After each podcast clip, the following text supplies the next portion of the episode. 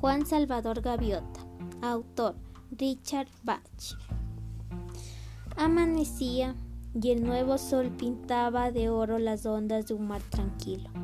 Chapoteaba un pesquero a un kilómetro de la costa cuando de pronto rasgó el aire la voz llamando a la bandada de la comida y una multitud de mil gaviotas se aglomeró para regatear y luchar por cada pizca de pitanza.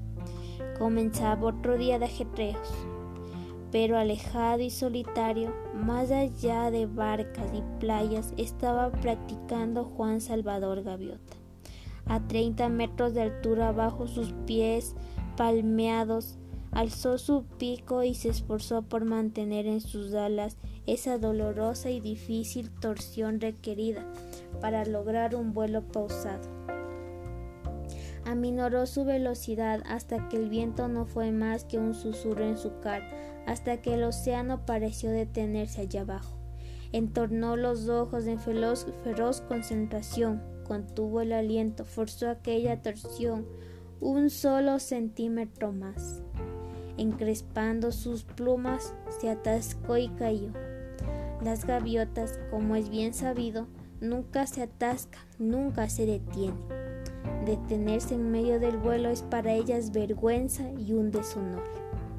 Pero Juan Salvador Gaviota, sin avergonzarse, y al extender otra vez sus alas en aquella temblorosa y ardua torsión, parando, parando y atascándose de nuevo. No era un pájaro cualquiera. La mayoría de las gaviotas no se molestan en aprender las normas de vuelo más elementales como ir a volver entre playa y comida. Para la mayoría de las gaviotas no es volar lo que importa, sino comer. Para esta gaviota, sin embargo, no era comer lo que importaba, sino volar. Más que nada en el mundo, Juan Salvador Gaviota amaba volar. Este método de pensar descubrió no es la manera con la que uno hace popular entre los demás pájaros. Hasta sus padres se desilusionaron al ver a Juan pasarse días enteros solo, haciendo cientos de planeos y baja altura experimentando. No comprendía por qué, por ejemplo, cuando volaba sobre el agua a alturas inferiores a la mitad de la avergadura de sus alas, podía quedarse en el aire más tiempo, con menos esfuerzos y sus planeos no terminaban como el normal chapuzón al tocar sus patas en el mar, sino que dejaba atrás sí una estela plana y larga al rozar la superficie con sus patas plegadas en aerodinámico gesto contra su cuerpo.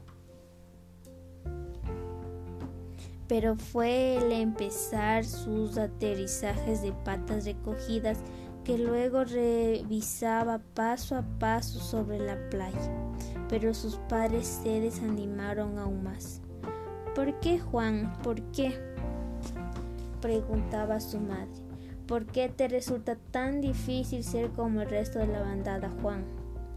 ¿Por qué no dejas los vuelos rezantes a los pelícanos y a los albatros? ¿Por qué no comes, hijo? Ya no eres más que hueso y plumas. No me importa, solo hueso y plumas, mamá. Solo pretendo saber qué puedo hacer en el aire y qué no. Nada más, solo deseo saberlo. Mira, Juan, dijo su padre, con cierta ternura. El invierno está cerca. Habrá pocos barcos y los peces de superficie se habrán ido a las profundidades. Si quieres estudiar, estudia sobre la comida y cómo conseguirla. Eso de volar es muy bonito, pero no puedes comer un planeo, ¿sabes? No olvides que la razón de volar es comer. Juan asintió obedientemente durante los días sucesivos intentó comportarse como las demás gaviotas. Lo intentó de verdad, trinando y batiéndose con la bandada cerca del muelle y los pesqueros lanzándose sobre un pedazo de pan y algún pez. Pero no le dio resultado. Es todo tan inútil, pensó, y deliberadamente dejó caer una anchoa durante disputaba a una vieja y hambrienta gaviota que le perseguía. Podría estar empleando todo este tiempo en aprender a volar. Hay tanto que aprender. No pasó mucho tiempo sin que Juan Gaviota saliera solo de nuevo hacia alta mar, hambriento, feliz, aprendiendo. El tema fue la velocidad y en una semana de práctica había aprendido más acerca de velocidad que la más veloz de las gaviotas.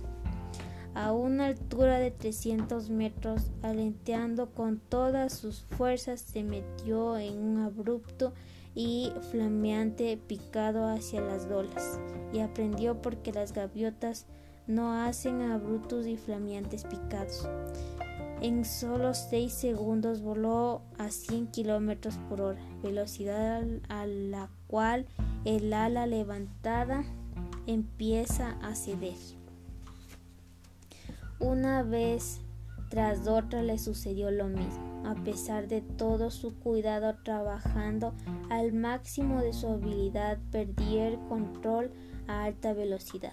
Sabía que al subir 300 metros, primero con todas sus fuerzas hacia arriba, luego inclinándose hasta lograr un picado vertical. Entonces cada vez que trataba mantener alzada su ala izquierda giraba violentamente hacia ese lado y al tratar de levantar su ala derecha para equilibrarse entraba como un rayo en una descontrolada barrena. Tenía que ser mucho más cuidadoso al levantar esa ala. Diez veces lo intentó y las diez veces al pasar a más de 100 kilómetros por hora terminó en un montón de plumas descontroladas estrellándose contra el agua.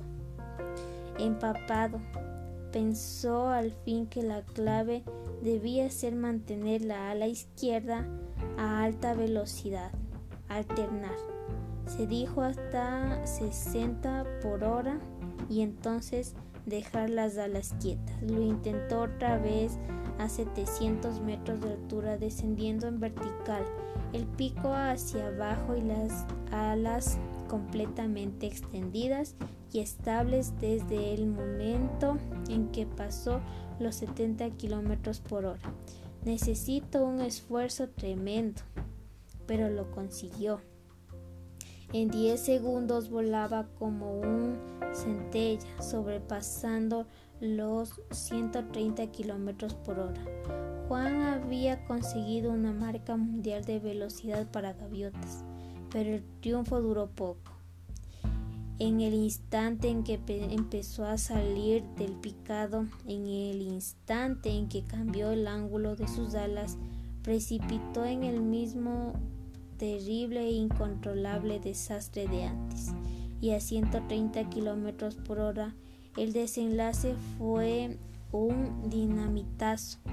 Juan Gaviota se desintegró y fue a estrellarse contra un mar duro como un ladrillo. Cuando recobró el sentido era ya pasado el anochecer y se halló a la luz de la luna y flotando en el océano. Sus alas desgreñadas parecían lingotes de plomo, pero el fracaso le, pesaba aún más sobre su espalda. Débilmente deseó que el peso fuera suficiente para arrastrarse al fondo y así terminar con todo. A medida que se hundía, una voz hueca y extraña resonó en su interior. No hay forma de evitarlo, soy gaviota. Soy limitado por naturaleza. Si estuviese destinado a aprender tanto sobre volar, tendría por cerebro cartas de navegación. Si estuviese destinado a volar a alta velocidad, tendría las alas cortas de un halcón y comería ratones en lugar de peces. Mi padre tenía razón. Tengo que olvidar estas tonterías. Tengo que volar a casa, a la bandada, y estar contento de ser como soy, un pobre y limitada gaviota. La voz se fue desvaneciendo y Juan se sometió.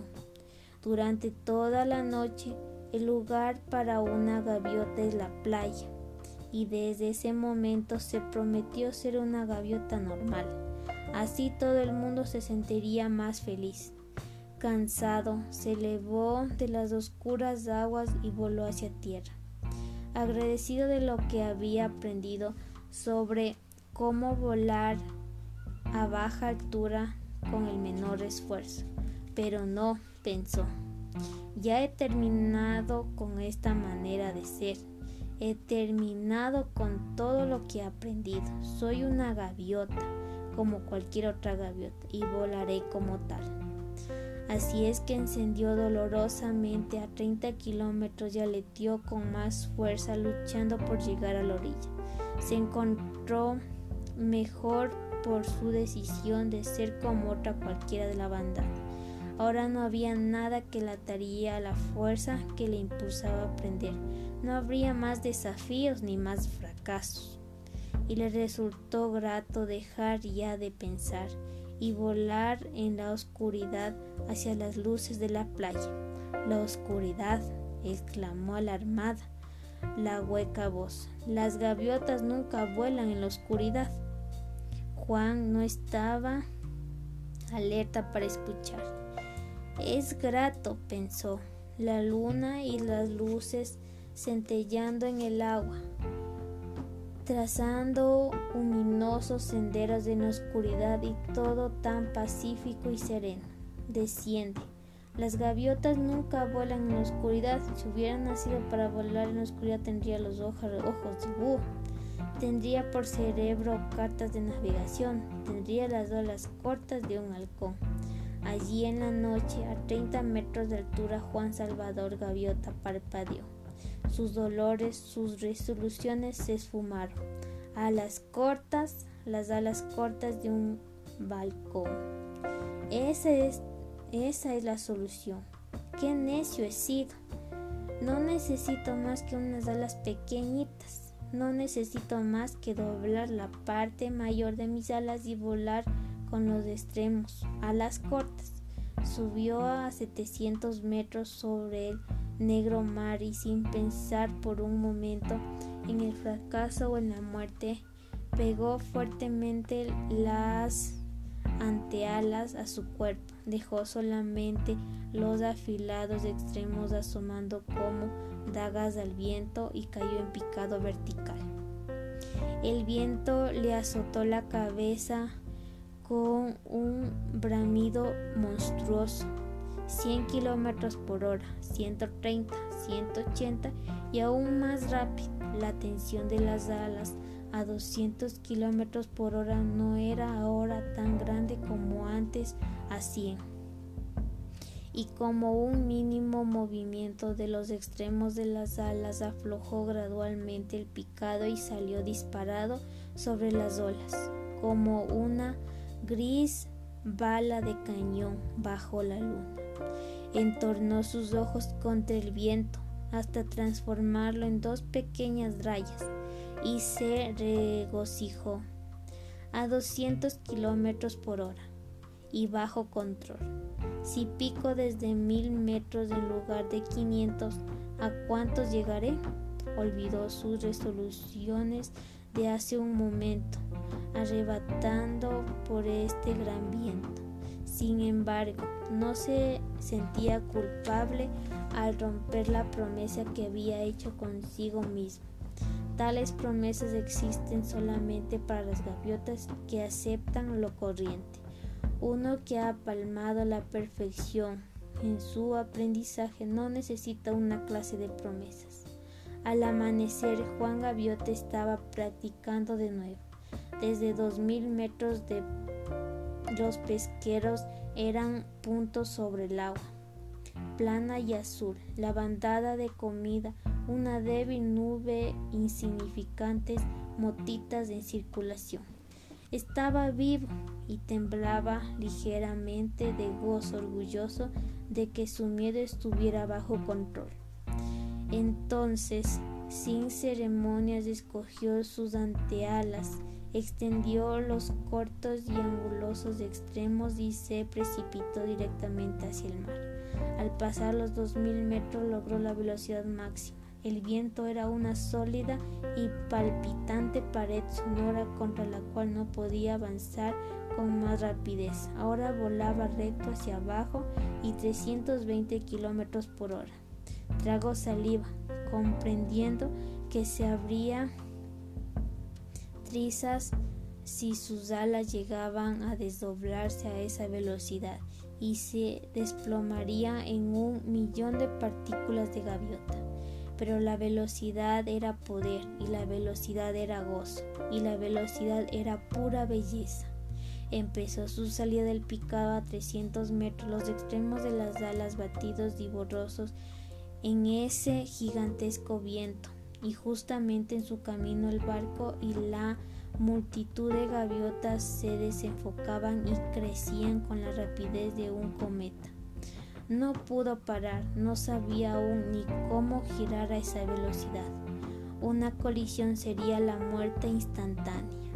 Así es que cerró los ojos. Sucedió entonces que esa mañana Justo después del amanecer, Juan Salvador Gaviota se disparó directamente en medio de la bandada de la comida, marcado 318 kilómetros por hora, los ojos cerrando y en medio de un rugido de viento y plumas. La gaviota de la providencia le sonrió por esta vez y nadie resultó muerto.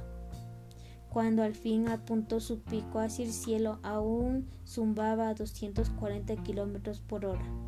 Al relucir a 30 y extender sus alas otra vez, el pesquero era una miga en el mar, mil metros más abajo. Solo pensó en el triunfo, la velocidad máxima. Una gaviota a 320 kilómetros por hora era un descubrimiento el momento más grande y singular en la historia de la bandada, y en ese momento una nueva época se abrió para Juan Gaviota.